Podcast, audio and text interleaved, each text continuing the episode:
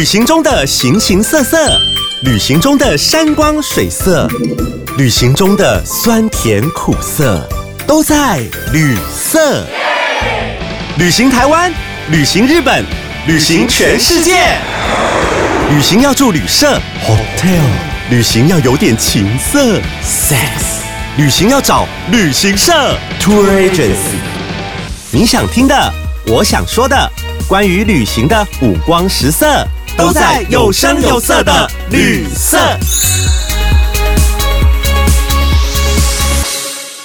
旅行是人生的养分，也是人生的调色盘。大家好，欢迎来到旅色节目。我是安姑贵，没错，就是草阿贵、菜头贵、油葱巴色贵好朋友安姑贵。每个礼拜五，搞位喜欢无正经的安姑贵，要喊你做回来开讲。今天又回到了我们去日本自由行的主题。那之前我们主题经常是分享一些景点啊，或是观光，或是怎么样规划的部分。那今天呢，我们就来一点。物欲横流的部分，就是要带大家来逛凹类。很多人去日本啊，有些人可能喜欢拜访一些神社，那有些人可能喜欢看建筑，有些人是去主题乐园。但是呢，有些人去日本就是买买买。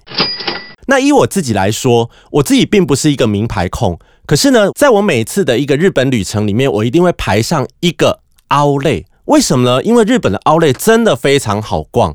而且呢，东西如果你是在折扣季的话，也非常非常的便宜，真的值得你去挖宝一下。所以今天我们就要用这个去日本自由行的单元来带大家逛一下东京近郊的五大凹类，让你一次玩疯。那今天在节目中，我们也会第一个我们会介绍一下这个凹类在全世界跟在日本发展的一个历史。那第二个，我们又简单介绍一下日本奥莱，它有哪两个集团在经营？那它各有什么样的特色？那第三个，当然就进入到我们的重点了，就是我们的关东地区东京这五个奥莱到底要怎么逛？他们各有什么样的特色？你要怎么买才会最划算？这五个奥莱我要推荐给大家。那第四点呢，我们就来攻略一下，把我自己的经验跟我们在网络上看到其他的朋友啊、其他的部落客分享的，一次帮你整理好，让你到日本、到东京一次买到手软，买到信用卡刷爆掉。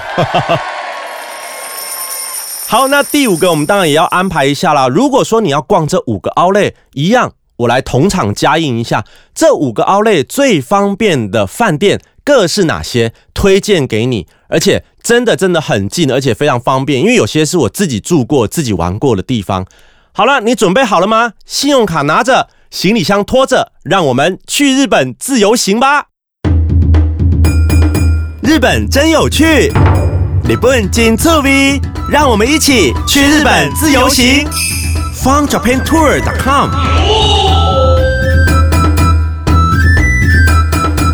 在日本，你可能听过很多人去日本玩的时候，你的朋友可能跟你说啊，我这次去日本啊，我去逛了 aule 我买了什么样什么样的战利品，让你好生羡慕，对不对？没有错，其实日本的 Outlet 啊，从北海道开始到南九州，通通都有 aule 所以呢，它是一个实际上是真的是非常好逛，也是非常好买的一个地方。那 Outlet 这个英文啊，O U T L E T 是什么意思呢？其实按照字面上的说法，out 就是出的意思嘛，然后 lay 就是让的意思，所以 Outlet 其实基本上就是货物大出清啊，货物大出让的意思。哎，其实英文好像也不是这么说啦哈，英文差也不用拿出来这样丢人现眼。其实 ole 真正的意思，主要是一个大型品牌的生产商，他把一些次级品啊，或是瑕疵品，或是过季品。还有一些零码的商品，用不透过经销商的方式，他以改设立一个大型的卖场，甚至他是在工厂啊仓库直接就开仓，以便宜的价格直接卖给消费者的一种方式，就叫做 ole。那这种大抢购的地方，因为货品很多，也是需要它比较大的一个空间，因此啊，它其实很多都会位于在城市附近的郊区。它目的就是要把尾货的库存清空啊，也让消费者能够用远低于市价的价格抢到便宜。那最早啊，这一类的名牌折扣商场啊，出现在十九世纪末的美国。原本这些厂家只是低价的把一些瑕疵品卖给自己家的工人或是员工，后来他们才逐渐扩大给一般的消费者来买。那一九七零年代之后，逐渐有了集中多种品牌一起直销的这种商场，这个就是 Outlet Mall 的雏形了。那一九九零年代，这样的名牌折扣商城，它也开始传进欧洲跟亚洲哦。那吸引了很多年轻人或是普罗大众，让一般买不起高级名牌货、正价商品的小资族群，也能够开始享受这种购物的乐趣。让我们把镜头转回日本。那日本的第一家 Outlet Mall，它大概是在一九九五年的时候，在东京埼玉县的大井町成立的。不过这家 o u l e t 现在已经不在了。那目前日本的 o u l e t 它主要有两个比较大的集团品牌，一个就是我们熟悉的三井集团啊。三井集团到台湾也有来开哦，它比如说在台中港啊，还有在林口都有。那三井集团的品牌外观，它是以鲜黄色系为主调。那像日本东北啊比较有名的，像日本东北仙台港的三井 Outlet Park，还有我们等一下节目中会介绍的穿越三井 Outlet Park，在入间市，入就是进入的入，间就是房间的间，入间市这个都属于是三井 Outlet 这个集团。另外一个就是美国日本合资的 Chelsea Japan 经营的集团，像我们关西机场的凌空城。Premium Outlet，还有我们等一下要介绍的玉电厂 Premium Outlet，都是属于这个集团。那其实这两个集团有什么样比较大的分别呢？其实因为现在国际品牌跟日本品牌其实也都很多，那大家为了抢观光客，其实没有很明显的差别。不过大致上来说，像 Premium 集团，它因为它是美日合作，所以它的国际品牌、国际精品会多一点。那三井集团主要就是以日本国内的品牌会比较多哦，不过现在也都蛮混混合在一起了啦，其实也没有说那么大的一个明显的分别了哈。那时至今日，日本的奥莱演化也可以分为三个阶段，从最早最早，像我之前有分享过，我在东京啊，有那时候我去横滨逛过第一次哈，就是此生第一次逛 Outlet 的那个时期，好，那个时期早期的 Outlet 它其实就是一个类似仓库。那出清存货的场地跟美国、欧美那个方式比较像。那接着在日本，在第二个阶段，他他开始结合了一些休闲的商场，像开始设置了一些周边的休闲设施啊，比如说像超市啊、摩天轮啊、美食广场啊等等，他让亲子可以同乐。而且啊，比如说有些爸爸没有很喜欢逛街，但是妈妈很爱逛哈，就是爸爸就可以带着小朋友去坐摩天轮哈，去游乐场玩这样子。这属于就是比较第二阶段的日本奥类的一个形式。那进化到现在，就是我们比如说我们等一下会介绍到的玉电厂奥类，它就属于是第三阶段了。这种奥类 mall 它已经全方位的进化成一个大型度假区哦。它有结合了饭店，还有主题乐园等等设施，它甚至可以让你安排一个短天数的度假。旅游都可以，都是你待在这个区域，你就可以玩好几天。这就是第三阶段，目前日本这个奥类进化的部分。好，那说到日本奥类进化的部分哈，我们就分了这三个阶段。那可是我们又要常常在问哦，也常听别人在说，日本的 Outlet 有这么好逛，那到底它的魅力在哪里？又有哪些特色呢？以我个人的经验哈，我整理下面五点给大家。第一点。其实日本的 o u l e 它其实走的是精品店风，它不会因为它是一个低价出清的地方，它的橱窗啊，它的店面设计就乱七八糟，它还是非常的整齐。然后它也不会像一般的特卖场啊，那个花车摆出来，然后东西堆一堆，好像垃圾堆一样，每个人在那边翻箱倒柜。其实不会，每个店员都还是要把自己的衣服啊。把里面的物品啊弄得非常的整齐，就像一个精品店一样，所以这个看起来也非常的舒服。因为你看起来舒服，才会有引发你购买的一个欲望哈。这是第一点。那第二点呢？这个 Outlet 通常它占地是非常宽敞的，而且它的动线。非常的清楚，它的指标也非常的清晰。每次我跟我妈妈去日本 Outlet 逛的时候，我们一定是会约一个地方，然后男生逛男生，女生逛女生，然后我们也不会迷路，我们就约一个时间哈，在某一个店或某一个地方哈休蛋这样子。所以它的指标啊，各方面动线都是很清楚的。那你也可以记住一些店家的特征啊，顺时针、逆时针来逛都非常的方便。那第三点，它的折扣超低，这不用讲了哈，出清存货。特别是夏天哦，或者是接近年底耶诞节的时候，它的折扣都非常低，因为我们要知道啊，其实日本的百货公司，它很多东西都是用买断的方式，它并不像台湾可能是用寄卖的，所以它既然是把货物买断了，它就一定要把它销出去，所以它的目的既然是把它卖出去，它一定是越便宜，反正只要有人买就好了哦，所以它的过季跟尼玛商品都是非常的破盘价。那第四点呢？因为日本的产地优势啊，因为它的限地品牌也很多啊，特别是日本在地品牌的一些专门店。它的独家通路就是在 Outlet，所以不光是你不会在其他的地方买到，就算你买回来台湾也很难跟人家撞衫或撞包。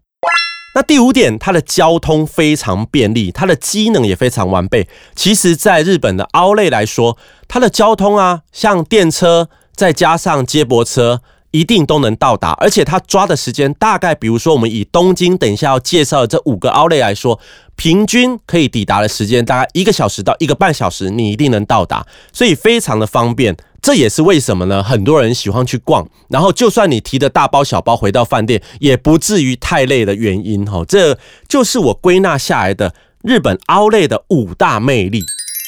好，那聊完了日本的 Outlet 有这么多魅力之后，我们接着就要进入到我们的重点主题，就是东京近郊的五个 Outlet。其实这五个 Outlet 我都走过。那很多人会问一句话说：那哪一个最好买？其实这个很难说，因为我在每一个 Outlet 都有买到很喜欢的战利品。那通常呢，我自己因为我刚刚有说过，我不是一个名牌控，那我也不对这些名牌也没有办法很认识，然后我也没有那么多钱去买名名牌。可是啊，我自己来说，我很重要的东西，比如说像我的公事包哦，比如说是我的行李箱，这些比较有代表性的东西，比如说你可能是上班啊，或是你要出差的时候，或是你带团的时候会用到的东西，这种很有代表性的东西，几乎都是我在各个凹类的一个战利品。所以你说哪一个最好逛？没有最好逛哦。最后我会分享一下我们逛 Outlet 的一个要怎么样有一个很健康、很正常的心态哦。这个在节目的最后会跟大家说。那我们现在就进入到我们的重点：东京近郊必逛的五大 Outlet Mall，让你买爆行李箱。那第一个要登场的就是我们三井集团的海滨木章 Outlet Park。三井集团的海滨木章 Outlet Park，它距离东京迪士尼乐园不远。那海滨木章站，它是一个新兴的商业开发区，多年来它其实已经很成熟了。如果说你是想玩迪士尼乐园，甚至你想迪士尼待两天，你又要玩海洋迪士尼，又要玩陆地迪士尼的话，然后你又想大买特买的朋友，那我建议你就住在海滨木章。那在这边呢，你可以住个两三天。如果从东京车站搭电车，那不包括走路哦，因为东京车站真的很大，你光是要走去那个金叶线的话，就已经要走很远。那如果你不包括走路的等车的时间、迷路的时间，搭 JR 金叶线大概三十五分钟就能够到达海滨木章，而且很贴心的是，从车站一走出来，奥莱就到了，非常马上可以立马的杀进去。那三井奥莱普遍来说，因为我们刚刚有讲，它其实日本品牌会多一些，它的商品也走的比较年轻化，但是它该有的精品，像比如说 Coach 啊、Bailey 啊、MK 这些都一应俱全。我个人不会错过的，还是各家的运动品牌。其实日本的运动品牌，以 Nike 啊、艾迪达、Puma 这些，甚至安德玛来说，它其实原始的定价有些就真的比台湾便宜一点点。更何况它是在 Outlet 里面，所以通常啊，我都会跟我妈说，如果你找不到我的话，麻烦进去艾迪达找我，就是，所以他就会，就是我都会在里面都会买疯哦。那这也是一般日一般台湾人会比较喜欢进去的一个店哦，就是运动品牌的专区。那折扣之后，它也是真的非常划算哦。那我像我自己啊，我在买这些运动品牌，我会挑一些，比如说在台湾可能没有做。或是没有进口，或是没有看过的东西，比如说有些可能是专属的毛巾啊，或专属的小配件啊，或专属的这种日本限定的一个包包，这些等等，我觉得这个在奥莱逛的时候啊，这些运动品牌你可以把握的。那我们三井奥莱海滨木章这边的营业时间从早上的十点到晚上的八点，如果你是住在东京市区。大包小包提回去也不会太晚呐，吼，只怕你手断掉、脚废掉而已，不然其实也不会太晚。那园区以内的五分之四的店家其实都标榜了它是免税哦，所以记得提醒大家一定要带护照，不然你会错失很多免税的机会。哈，这个是要特别的提醒你的。好，那我们从海滨木章，接着我们要往内地走喽。我们要走的第二家也是三井集团的，就是凹类入间。入就是入口的入，房间的间。那它是一个市的名字啊，所以它叫入间市哈，所以叫三井凹类入间。这个地方也是在崎玉县。那三井凹类 Park 入间，它可以是一个一箭双雕的玩法，因为穿越这个地方有一个地方叫做穿越小江户，它其实就是。比较很复古风情的一个老街的地方，那这个地方充满了怀旧的风情，你可以玩一玩。像我上次就是这样子，先早上先玩玩穿越小江户，玩完下午我才去逛这个奥莱。那这个奥莱也创下我本人的另外一个记录，就是两天去两次，不是因为它非常的好买，是因为妈妈呢买衣服啊，她拿错了 size。哦，所以这个 Outlet 的时候也要提醒大家，如果你在买的时候，不要因为这个失心疯、无脑，你就忘记好好的看一下你衣服上的一个标示哦。这样子你要跑来跑去，其实是很麻烦的。那我们就是两天去两次，那一样，我们第二天我去一样是给他再逛一次哈，因为奥莱永远有你找不到、没有看到、没有买到的东西哈，所以这个是创下我个人的一个记录。那而且呢，我们在穿越小江户这边还有一个地方可以玩哦。就是有一个叫做冰川神社，这个神社很特别，它是求姻缘啊、求好人缘、求财运的一个地方。那它这边呢，可以用钓鱼的方式，就是你的姻缘啊，或你的好人缘啊，你的签，一般我们那个日本的求签都是用那个签筒这样咕噜咕噜咕噜，但是这边是用钓鱼的方式，还蛮有趣的。这个在我的官方网站《去日本自由行》里面有一个延伸阅读，你可以进去看一下，有相关的文章，还不错。那如果我们要去这个奥莱呢？从东京搭西武池袋线列车，这个是私铁哦，不是 JR，在入间市下车，然后转巴士过来也很方便。整个耗费的时间大概一个小时出头就可以到了。那这个奥莱占地八万六千平方公尺，有超过两百间的店铺，那品牌的种类也非常齐全，像高级精品啊，像 Dunhill 啊、Diesel 这些都有。而且逛累了也不怕饿肚子，这边有超过二十家的餐厅，而且不乏知名的一些连锁品牌餐厅。平常啊，商场营业到八点，餐厅营业到九点。如果是假日的话，餐厅会营业到十点。不过劝大家还是要早一点回到市区，因为呃，日本的电车是这样子，在一波是上下班时间人会比较多，那另外一波就是很多上班族他会去居酒屋喝个酒啊，所以。在晚上大概十点、十一点这一个波段，人也会蛮多的，所以要特别留意一下哈。所以你来到这个奥莱买的大包小包，还是建议大家还要稍微早一点回到东京市区。好，逛完了这两个三井集团的奥莱，接着我们就要来 Premi 奥莱的这个部分喽。那首先要登场的就是号称在富士山脚下，占地最大，也是目前。东京最大最大的一个凹类的一个园区，就是我们的玉电厂凹类了。那玉电厂凹类呢，它的历史相当悠久，其实它从两千年开始就经营到现在了。那它的营业模式就像我们刚刚介绍的，它是不断不断的在进化，现在已经变成是一个位居富士山脚下，地理位置很好，而且又非常有口碑的一个综合度假中心了。那它到今天为止有超过一亿七千人造访过这个奥莱了。那二零二零年的四月呢，一个新的园区叫做 Hillside 的园区也盛大开幕了。也就是说，在旧的商场里面，旁边又多了一个新的商场。那这个三层楼的店铺引进了十几家日本首次设柜的一个品牌，比如说 Converse 旗下的 Converse Tokyo，还有一个豪华皮革品牌 J and M 等等的。当然，它也非常贴心的架设了天桥，可以连接新旧两栋建筑物，让你逛来逛去，就算是下雨也不会被淋到雨哈。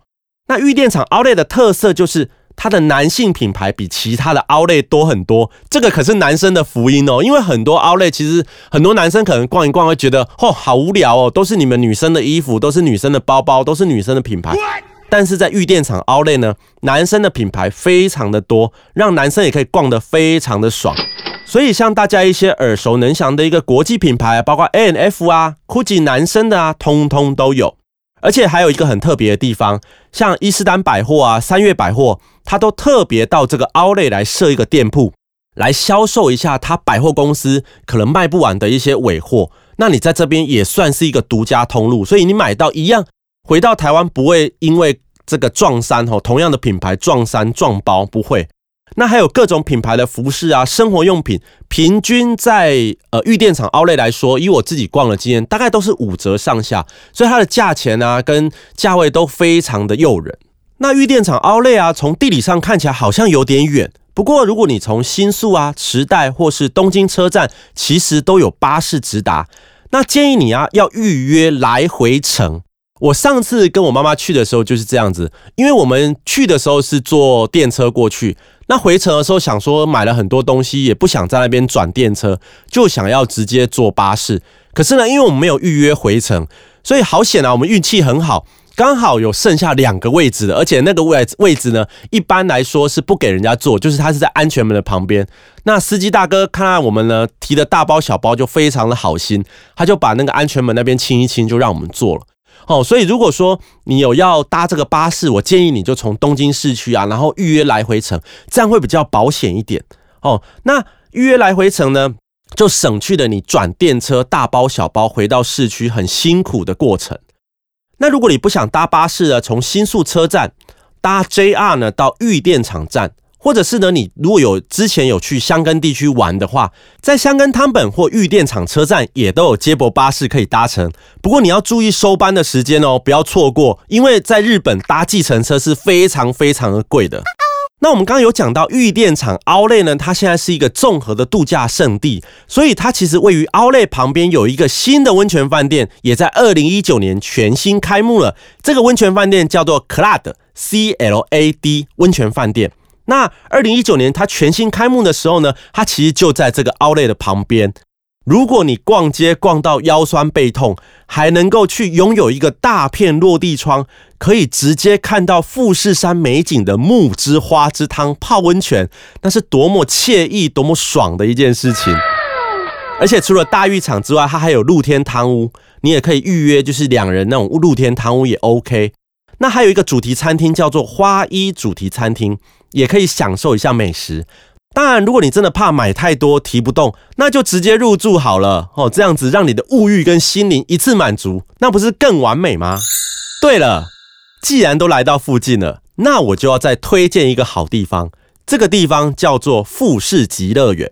我们很多乐园啊，大家都是标榜，比如说你想象那个迪士尼乐园啊，什么迪士尼海洋啊，都是很欢乐、很开心啊，小朋友亲子都可以玩。可是富士极乐园不一样，富士极乐园是以紧张刺激为主轴，它拥有一个金氏世界纪录认证最陡也是最陡的是熊踹，火力熊踹那种一百二十一度的云霄飞车，还有一个它的鬼屋也很恐怖，它是用一个废弃的医院做场景，叫做站立迷宫的鬼屋。如果心脏没有力啊，千万不要尝试哦。那假设你是真的一个很胆小的人，你没有办法受到惊吓的，那没关系啦，你不一定要去富士极乐园，你可以带小朋友去那个汤马士乐园，里面有那个汤马士小火车，还有一些汤马士的一个主题乐园哦，这个就很适合小朋友。那旁边还有一个小镇，也是一个打造出来的卡通小镇，叫做丽莎与卡斯伯小镇。这个小镇可以去喝喝下午茶，然后也是去感受一下那种悠闲的气氛。那丽莎与卡斯伯小镇的甜点也是赫赫有名，值得你去品尝一下。那最后我要再推荐一下，如果你是要去富士极乐园，那旁边有一个富士极乐园温泉度假饭店，这个也是一个温泉饭店，但它比较早开，它比我们刚刚讲的 Clad 还早开一点。那它除了有温泉以外，他还优待你的住客，如果你是住在里面的话，你可以提早进去游乐园哈，比别人进早一点进去玩，还蛮爽的。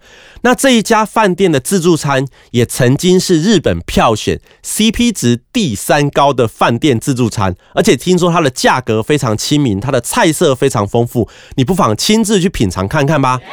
那时候我在旅行社担任东京线控的时候，其实我有把富士极乐园跟这个饭店的午餐排进去。那客人回来反应也非常好。不过因为我本人呢在要去之前啊，疫情就爆发，所以我没办法亲自去品尝。但是听说啊，只要是日本票选出来的 CP 值高的自助餐，其实都还蛮值得去尝试的。所以有机会不妨也去吃一吃、玩一玩、买一买。好，那接着要进到我们第四家奥莱了哦。买到现在是不是信用卡已经刷快要刷爆了，已经快要没有钱了？没有关系。接下来我们要介绍这个奥莱呢，接近你要回国了。这个就是在成田机场附近的九九井奥莱。九九井奥莱呢，也是 Premium 凹类集团的。那这个奥莱在成田机场附近，大概二十分钟的车程就可以抵达。你可以作为回国前的 Final Shopping，或者是呢抵达东京的第一站，都有人这样玩。那这边呢，因为它在成田机场设有来回的穿梭巴士，所以很方便。那你也可以搭电车搭到 JR 九九井站，或者是京城九九井站，转搭接驳巴士也很方便。那如果你是住在成田地区附近的一些比较高档的饭店，有些饭店还会非常贴心的送你巴士券，让你免费从机场搭车到 Outlet 去逛街。那这个 Outlet 有一个特色，就是它有超过一百个日系品牌店铺在这边。我们刚刚有讲，可能是如果是日系品牌比较多的，可能是三井集团。但是这个 Outlet 呢，又可能因为考量到很多观光客已经即将离开日本，所以呢，为了怕你没买到日本限定的东西，所以在这边设立了更多的日本品牌。那这边的价格也非常亲民哦。由于这些品牌啊是在台湾比较少见的。或者是我们在台湾根本就没有代理商进口，因此在这边很容易买到台湾没有看过的，甚至你在日本其他地方也都没有看过的限量款式。那这个 Outlet 的商场美食街也不马虎，它有很多东京的排队名店，在这边也都设立的分店。好，那我们要进入到压轴了，在我心目中的压轴就是日本天皇度假胜地，景色非常漂亮的第五个 Outlet。青井泽王子购物广场，如果你有买东京广域 JR Pass 的话，你一定要把握可以搭乘新干线的机会。那搭乘新干线从东京或上野到青井泽，大概一个小时，你会省下很多钱，把省下来的钱拿来逛街买东西，刚刚好。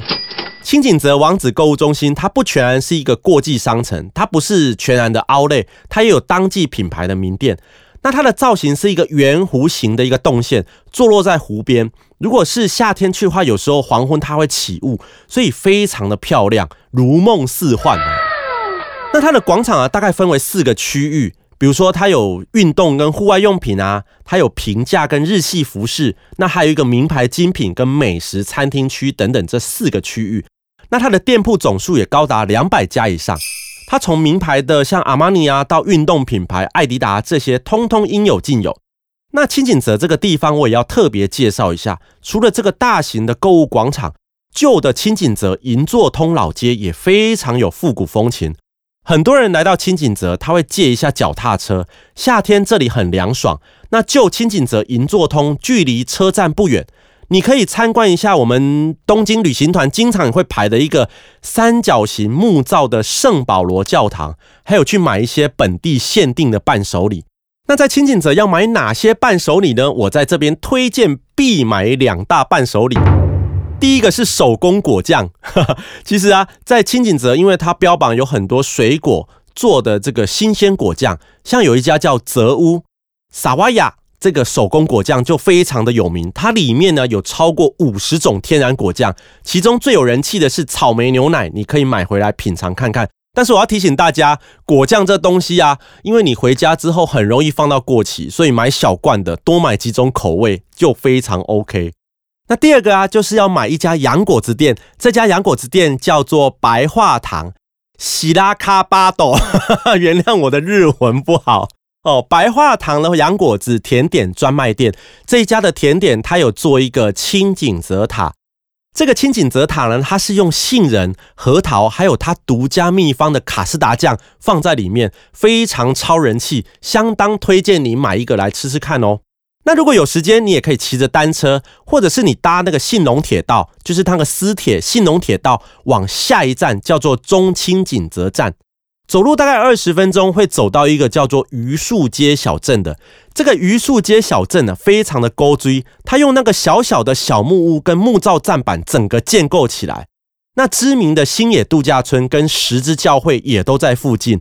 如果你是骑脚踏车，别忘了去参观一下。如果真的逛累了，别忘了到一家很厉害的丸山咖啡去坐一下，喝杯咖啡，因为那家咖啡屋曾经有得到过世界冠军。好的，以上就是我们介绍我们推荐的东京近郊五大奥类。如果你真的记不起来，没有关系，我们在去日本自由行的官网里面，我会把这个 Outlet 的位置，会把这个 Outlet 的资讯通通放在上面，所以你不用担心。那还有，我这一次呢，非常贴心的帮大家准备了一个叫做电车交通攻略图。这个图我也画很久，这个图就是你如何从东京车站或新宿车站。一次一目了然就可以了解要怎么搭车到这五个 Outlet，这个是最新版的，也欢迎你到我的官网上去下载，把它印下来，直接带着去。下次去东京的时候，你就不用怕迷路了。好，那我们介绍完这五大 Outlet Mall，我觉得我现在很亢奋了，因为可能太久没有去逛街了，我就是想象到那个以前无脑逛街的时候，就感觉非常兴奋哦，所以那个语气上还是有点亢奋。那我们介绍完这五大 Outlet，我也告诉你最方便的交通手段之后，接着我就要来分享我个人多年来的一个血拼攻略。首先要提醒大家谨慎理财，信用至上，信用卡循环利息很高，请自我控制哈。因为这几年日币汇率降低，那到日本买东西相对便宜，所以啊，回国之后负债累累的人很多。那还有哎，对了，这几天我也注意到我们的日币汇率哦，因为。我录音的时间是在八月中旬的时候，我发现现在的日币汇率也是低到一个极点，现在是二十五点多。所以如果你身边有余钱的话，不妨先换起来，之后啊可以做不时之需。因为你想想看哦，汇率二十五点多，就是你去日本买东西的时候，你只要直接除以四，还蛮划算的。哦，所以这几天的日币汇率还不错，你可以去注意一下日币汇率，然后现在就开始换了。好，回到我们的重点哈，就是我要来分享一下我们的血拼攻略。好，那其实逛 Outlet Mall 的人，我个人呐有六个心得跟建议。第一个呢，你的心情要放轻松。因为逛 Outlet 本来就是一个随缘，就是一个挖宝的地方，你不用预设一定要买到什么东西哦。纵使你是去逛逛啊，看看啊，看看日本人的橱窗设计啊，看看这现在流行的东西啊，哦，看看有哪些衣服啊，没有你的 size，非常的二晚啊，等等的哈。你心情放轻松，抱着一种愉快的心情去逛哦，没有得失心哦，说不定你就会买到更多的东西。哦，所以这是第一点，我觉得建议大家心情放轻松。那第二个呢？你时间要把握，因为我们逛奥类可能都是一天或是半天的时间，你可能还有其他的行程。那我不建议你在回国当天哦，把这个奥类排在那边，因为这样你是非常紧张，而且容易错过飞机哦。你可以把它排在，像我个人的习惯就是把它排在我回国前的那一天哦，就是买一买之后回去还可以整理行李。那你的时间要把握，你可以上网先去列印一下品牌地图，或是先拿那个。店铺指南，那你可以设定第一轮逛街的时间。如果你有犹豫不决的部分，你把它店家的号码记下来，给自己一点时间思考，再来逛第二轮。那第三点呢，就是检查要仔细，因为就像我刚刚说的，Outlet 都在郊区，而且零码商品很多都不能退换，所以你一定要仔细的检查尺寸、检查外观，以免买回来花了钱又后悔。那第四个呢，要对准台湾买不到的品牌。比如说像日本限定啊，或是日本限地独家品牌这些，台湾没有进口的，穿起来就会独一无二，用起来就会非常的开心。好，所以请针对这些台湾买不到的东西。那还有呢，就是针对台湾卖很贵的东西，比如说像运动品牌啊、欧美的精品啊，或是日本的蓝标 Burberry 这些，这些在日本来说都会比较便宜。那在台湾进口过来就会很贵的东西，你可以。就是比较一下台湾的价差，然后这些东西如果是过季品，它一定会更加的划算。那接着呢，最后一点就是你的预算要控制，你不要让折扣啊、低价冲断你的理智线。没有办法决定的时候，不妨你就先往下一家店家走，一定要把钱花在刀口上。其实逛 Outlet 就是一个天使跟魔鬼打架的一个过程，那你一定要反复的问自己，你是想要呢，还是需要？那不管如何啦，其实会选择去 Outlet 的人，他就是有满满的购物欲了。那出国不就是要买买买吗？有一句话都会害死人啊，就是说啊，既然都来了，哈啊，既然都来了，所以一定要把它买回去哦，不要带着遗憾回国。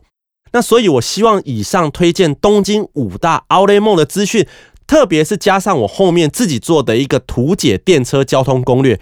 目的就是希望让你未来规划日本自由行的时候，能够把你的 focus 放在你 Outlet 要买的东西哦，能够省下百分之五十找资料爬文的时间，这样就达到我的目的了。好，那节目的最后的最后，我要推荐给大家，逛这五个 Outlet，你要住哪些饭店呢？这些饭店都是我精心找出来，就是离 Outlet。离这个地方最方便的地方，未来你在规划的时候可以直接参考、直接引用这些饭店就可以了。第一个，你要到海滨木章的时候，有两家饭店推荐给你，一家就是阿帕度假饭店东京湾木章。这家阿帕呢是日本非常有名的连锁饭店，那它从 JR 海滨木章站走路五分钟，我之前曾经住过，非常的方便。买完东西买太多，先拿回饭店放，再继续逛，很 OK。那第二家叫做 Green Tower Hotel 木章，这一家也在海滨木章站，走路也是差不多五分钟。它跟阿帕刚好是一个反方向，但是平均走路都是五分钟。这两家饭店都非常的方便。那如果是去穿越的话，那就推荐另外两家饭店了。穿越式的穿越东武 Hotel 这家饭店很新哦，这家是二零二零年六月开幕的饭店，它从 JR 穿越站的西口走路大概五分钟。另外一家穿越王子大饭店，它连接西武新宿线的本穿越车站。本穿越车站跟 JR 穿越站是不一样的车站，这两家车站有点距离，所以你要看一下地图。那它在本穿越车站呢，走路也大概是十分钟左右。那你从本穿越车站跟 JR 穿越车站都有巴士可以到 Outlet 去，所以都很方便。这两家饭店。那如果来到玉电厂，如果你没有要住富士极乐园温泉饭店，也没有要住 Club 饭店哈，这两家都是比较贵的饭店。那我来推荐一下大家比较平价的饭店。那在玉电厂在富士山附近呢，第一家要推荐给大家的是 Mers Golden Wood Hotel。这家饭店呢，它是用大量的原木，还充满设计感的感觉哦，所以家这家还不错。而且这一家呢，在早上十点到下午六点，他可以预约免费的接驳车，从 JR 的预电厂车站接你回到饭店，好，所以还蛮方便的。好，这是这家 March Golden Wood Hotel。那第二家呢是 Ludo Inn 商务饭店。这家路都印商务饭店也是日本非常有名的连锁饭店。那它是在玉电场站的南边，走路大概五分钟。那它有附那个人工浴场，好，你要是走了腿快要断掉，铁腿啊，去泡泡澡啊，也非常的舒服。好，那第三家饭店是 Just One Hotel 富士小山。这家饭店有稍微贵一点点。那它距离 JR 玉电厂站要搭车大概十分钟。那它也是一家温泉饭店，它附有天然的温泉浴场。如果说你有预算稍微高一点点的，那你又想逛 Outlet 的话，这家饭店非常非常的推荐。好，那回到我们的成田地区，就是成田机场附近的话。因为回到成田机场，大概都是差不多要回国了，钱差不多要花光了，所以推荐两家商务饭店比较便宜的。第一家是舒适饭店 Comfort，这家舒适饭店成田呢，它在京城成田站东口走路三分钟，很方便。而且如果你是坐 JR 的话，在成田站东口一样走路大概七分钟左右就可以到了。好，那第二家是阿帕 Hotel，阿帕又出现了哈。阿帕成田这一家呢，走路很近，在京城成田站东口大概两分钟就走得到了，而且它也有附大浴场，很舒服。好，就是一样逛累了可以泡个澡，好还不错。那这两家饭店都是连锁知名的商务饭店，而且距离车站都很近，好走路都非常的方便。那最后我们就回到了清景泽地方了。其实清景泽地方呢，大部分都是高级的饭店，像我们常听到的星野度假村啊等等的。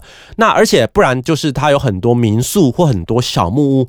但是我帮各位找到了两家，在清景泽车站一样走路非常方便，仅此两家，没有其他的哈。那第一个也是阿帕哦，阿帕在清景泽站前的叫做清景泽庄这一家呢，走路大概两分钟，很近。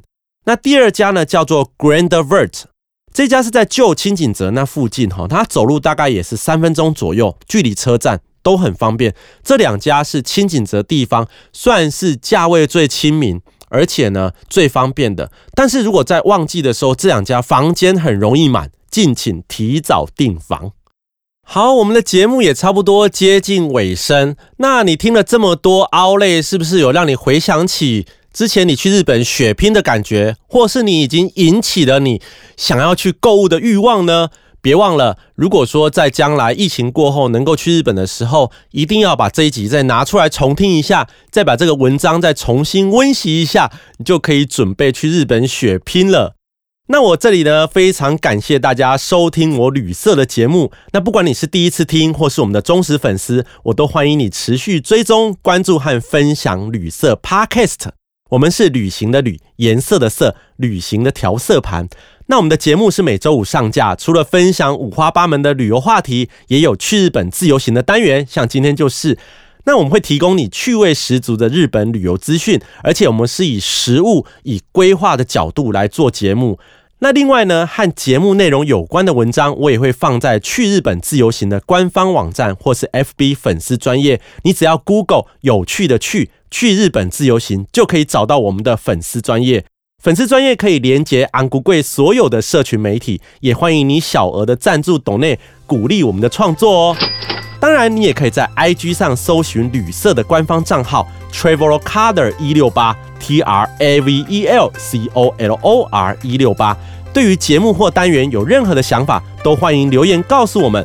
如果你有觉得特别好笑或难忘的旅游经验，或者是你真的很想靠北一下旅游业，欢迎和我联络，跟我一起来录音。我是旅社的主持人安姑贵，我非常感谢你呢收听我们的节目到现在，那我们下次见喽，拜拜。